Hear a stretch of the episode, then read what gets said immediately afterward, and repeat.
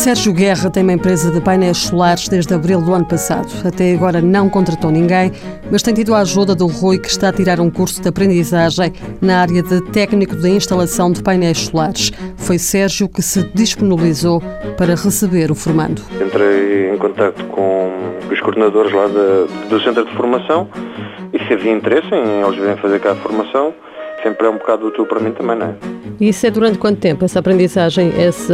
Há vários períodos, neste caso o Rui, desde que eu abri a empresa já veio fazer três estágios. E nesses períodos de estágio, Sérgio Guerra foi ensinando o Rui em várias tarefas. Para já o contacto com os clientes, porque não é a mesma coisa, não é a mesma coisa que a gente está na escola, não é?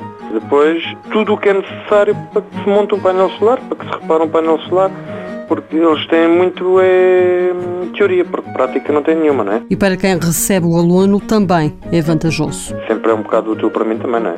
Conforme estão as coisas, eh, não está fácil contratar pessoas, não é? E à medida que eu vou dando a formação a eles, eles também vão me ajudando a mim. Pronto, no caso do Rui, já está praticamente qualificado, não é? Já sabe algumas coisas. E é uma pessoa que uma pessoa tem aqui ajudar. Rui está já na fase final do curso de 3 anos e vai depois ser contratado por Sérgio Guerra. O dono da empresa de painéis solares diz que é uma vantagem empregar alguém que já se conhece. Exatamente, já estou habituado a trabalhar com ele, já, já tivemos aqui vários meses. Pronto, e parecendo que não, é uma pessoa também certificada, não é?